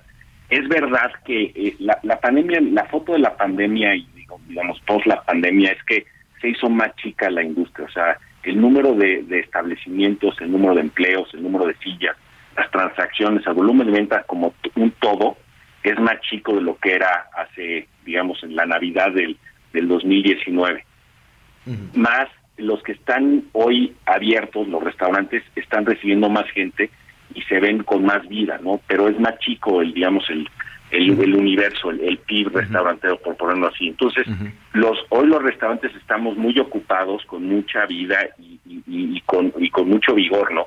Y eso va a generar que, eh, pues obviamente, estos, estos, eh, esta, esta demanda que algunas no ya no estamos pudiendo atender van a generar que se abran nuevos negocios y se empiece esta dinámica, círculo positivo de volver a crecer y recuperar esas unidades que perdimos eh, durante la pandemia. Eh, yo entiendo que cada región de, del país pues eh, tiene sus, sus condiciones, sobre todo en, en el tema de los proveedores o los suministros, ¿no? No es lo mismo ir a un restaurante en el sur sureste o en Los Cabos o en Cancún, por ejemplo, que hay una alta demanda o el poder adquisitivo de los visitantes puede ser un poquito más elevado que en algunas zonas del centro del país.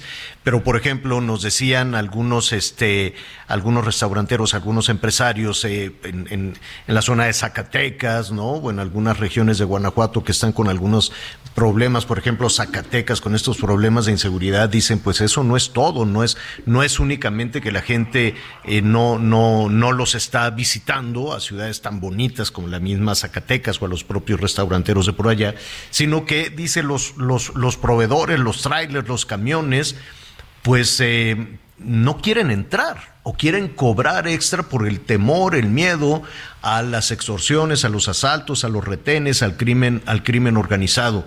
¿Qué, qué, qué ven ustedes de los restauranteros en las zonas de conflicto del país? Pues ju- justo eh, lo describes muy bien, o sea, hay zonas que están con una dinámica impresionante.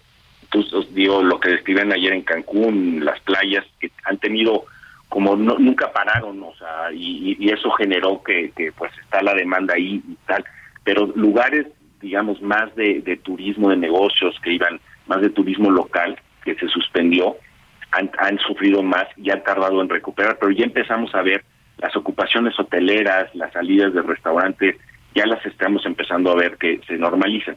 Ahora, hay lugares muy puntuales que tienen una dinámica por la violencia que estás describiendo. Ayer hablaba con Carlos, nuestro presidente, ahí en, en Zacatecas, y ha costado trabajo, ha costado trabajo al- no solo a los que viajan, sino a los mismos locales hacer que salgan en la noche. Estos, estos incidentes de violencia lastiman muchísimo y es de los flagelos que tenemos como industria y con otras industrias, ¿no? Y, y obviamente el transporte de carga en el país ha tenido una cantidad de, de inconvenientes por la violencia tremendos, ¿no? Y eso hace también que parte de la cadena de suministro se lastime. Pero bueno, estamos luchando, estamos en las mesas de seguridad como como cámara para tratar de buscar soluciones a estos a estos eh, problemas que, que lastiman la economía terriblemente, ¿no? Mm, eh, Anita Lomelite quiere preguntar, Anita. Así es, gracias Javier. Eh, y en relación a todo esto que están comentando, también por otro lado, fíjate que es difícil conseguir, por ejemplo, gente que quiera trabajar en el servicio, en el tema de los meseros, por un lado la especialidad que se requiere, ¿no? El expertise, la experiencia, pero sí siento que, que es un momento como, ¿cómo te? A veces siento que está asfixiado este sector porque es caro, eh, el servicio, pues no sabes, los platillos luego son cada vez más chiquitos, ¿no? Por ejemplo, en los restaurantes. O- Dicen que No, vendes caro y das todo. poquito. ¿Qué opinas? No, te- totalmente, Ana María. Mira, lo que lo que ha pasado es que, eh, o sea, vivimos un proceso inflacionario. Ustedes cuando ve, cuando desagregas la inflación, el índice nacional de precios, te das cuenta que la parte agropecuaria no es el 7%, anda anda en 15, 20, ¿no? Dependiendo. Entonces, el índice de precios de lo que de lo que un restaurantero compra ha subido en el año 20-25%. Y cuando consideras que en, en, el precio que tú le pagas a un, a en, una, en una comida, pues más o menos una tercera parte es el valor de los alimentos. Entonces, si el 30% te subió 20, 25%, quiere decir que si no subes el precio 6, 7, 10%, pues estás empezando a asfixiar los márgenes y, y, puedes matar al restaurante. Entonces, si hemos tenido que repercutir en el precio esos esos eh, esos nuevos precios y eso ha hecho que se empiecen a sentir los restaurantes más caros, pero es parte de la dinámica que traemos de inflación de todo el 21 y, y el 22, ¿no? O sea, las inflaciones han sido muy altas, especialmente en lo agropecuario más o menos cuánto ha subido el, el, menú de un restaurante. En promedio, yo sé que depende de muchísimos factores, del, del tipo de, del tipo de producto, de la ciudad, en fin, ¿no? Pero en términos generales, de un año al otro, eh, ir a comer, ir a cenar, más o menos cuánto ha subido. Entre un 6 y un 10%, más o menos, en los últimos 18 meses. Eso es lo que es el promedio de la industria. Dos, dos cuestiones, eh, te, quitamos un minuto más. Uno, ¿no están batallando con eh, la plantilla laboral? Es decir, la gente regresó, regresó a trabajar, ¿no están batallando con, con, ocupar las, las plazas? Sin duda, Javier. Es, o sea, si hoy le preguntas a un operador, a un, a un restaurantero, cuál es su principal problema y es justo es el, el acercarse y y retener talentos. a la gente que trabaja contigo nos está costando mucho trabajo. Eh, o sea, las plantillas no están al 100% en todos los restaurantes. La gente, la gente se movió en la pandemia a vivir a sus a diferentes lugares y no está regresando a la, industria, nos está costando. ¿Y por qué, por qué no quiere la gente regresar a trabajar? Hay quienes dicen que son por los apoyos sociales, hay quienes dicen que es efecto de la pandemia, de decir, pues como quiera vivo que me mantengan mis suegros. ¿Qué, qué, qué, qué ves? Pues yo creo que las dos primeras que describiste estoy de acuerdo. Hay un y la otro tema es que la gente está buscando más flexibilidad en el en el trabajo los, el tipo de trabajo en el restaurante es de estar muchas horas en un sitio, de trasladarse, y nos, nos tenemos que poner eh, muy creativos la industria para ver cómo, cómo rellenamos esas nuevas expectativas de las gentes, porque necesitan más flexibilidad y, horarios, este trabajar quizá unas pocas horas. Y, y nadie, y nadie quiere perder Nadie quiere perder a su plantilla de trabajadores porque atrás de eso está el entrenamiento, la capacitación, lo que eso significa antes de que estén ofreciendo el servicio al público, pues yo me imagino que son varios meses de estar pagando en la en la capacitación de las personas, ¿no? Sin duda es la cultura y, tú, una de las cosas que, apreciamos y se dice y, se valora muchísimo es que tenemos el mejor servicio del mundo en México, o sea, es difícil y comparar cómo te atienden de bien en una mesa, en un restaurante en la Ciudad de México, casi todos los lugares del país, como te comparado con otros países. Realmente es muy esmerado, el servicio es muy atento, es, es muy cálido, somos muy buenos. Y eso, cuando cuando empiezas a perder eh, la gente, digamos, la dejas ir o se va, pues pierdes muchísimo la cultura de tu restaurante, de tu, de tu, de toda tu experiencia, ¿no? Hay, hay, este, hay muchísimos eh, temas para platicar contigo. En principio te agradecemos, qué bueno que tienen una buena temporada, que se están em, recuperando, Germán. Eh, nada más una cosa, no sé si aplica en esta temporada del año entrante, ¿se va a poder fumar, no se va a poder fumar? Eh, digo, yo no fumo, pero pues respeto la decisión de las personas que lo quieran, que lo quieran hacer y entiendo que hay para algunos establecimientos confusión en ese sentido. Fíjate que se publicó, o sea, se publicó una ley de fumadores en febrero de este año y estuvimos esperando el reglamento. Tú sabes que la aplicación de la ley viene con el, reglamento.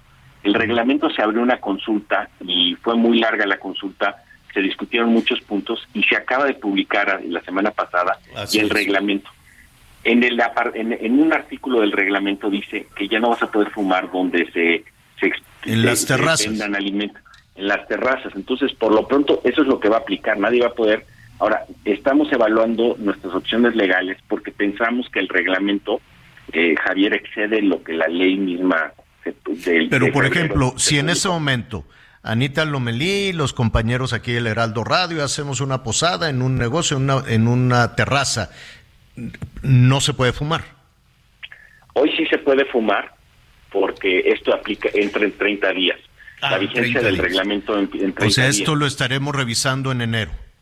En la mitad de enero sería la aplicación ya de, de- de la ley, digamos, de la Pues, ley y el reglamento. Y ahí es donde van a venir los amparos y, y- y las Claro. discusiones de si es si es si es si se excedieron o no se excedieron con esta Exacto. publicación. Germán González, presidente nacional de la Canirac, felices fiestas, qué bueno que hay mucha chamba, qué bueno que hay mucho trabajo y ojalá la gente, las y los trabajadores de la industria quieran regresar a ofrecer estos, estos servicios, ¿no? No hay nada mejor que, que tener una vida laboral sana y, y que te permita hacer un patrimonio. Germán, felicidades, felices fiestas, pásala muy bien y estaremos platicando en enero, ¿qué te parece? Por supuesto, muchas gracias por la por la por la eh, entrevista y, le- y el tiempo que le dedicas a la industria. Gracias, Ana María, hasta luego. Al contrario, al contrario. Pues este, pues ya nos vamos rápidamente. Oye, pues no que se iba Carlos Joaquín, ¿no? Ya ves que premian, premian a no. los gobernadores. Que siempre no. Pues Que todavía no. Quisieron pasar esa aprobación en ahí en el Senado y la detuvieron. Recordemos que en septiembre el presidente anunció que en cuanto Carlos Joaquín González, quien fuera gobernador en el estado de Quintana Roo, iba a ser el nuevo embajador de México en Canadá. Bueno, pues en, los senadores dijeron, no, momentito, ninguna autorización en este momento. Y también detuvieron la de Jesús Rodríguez eh, como embajadora de Panamá, aunque también hay otra versión de que parece que ella había claudicado. El hecho es de que querían pasar estas eh, propuestas de nuevos embajadores, nuevos representantes de México en Panamá, Finlandia, que también fue detenida, y, la, y en Canadá, pero en el Senado las detuvieron, señor. Bueno, pues ya les estaremos platicando de todo eso en la noche. Nos escuchamos mañana. Anita Lomelí, gracias. Gracias, Javier. Gracias, Miguelito. Buenas tardes. Gracias, Miguel Aquino. Yo soy Javier Alatorre. Lo espero a las diez y media en Hechos Azteca 1. Siga con nosotros en el Heraldo Radio. Gracias por acompañarnos en Las Noticias con Javier Alatorre. Ahora sí ya estás muy bien informado.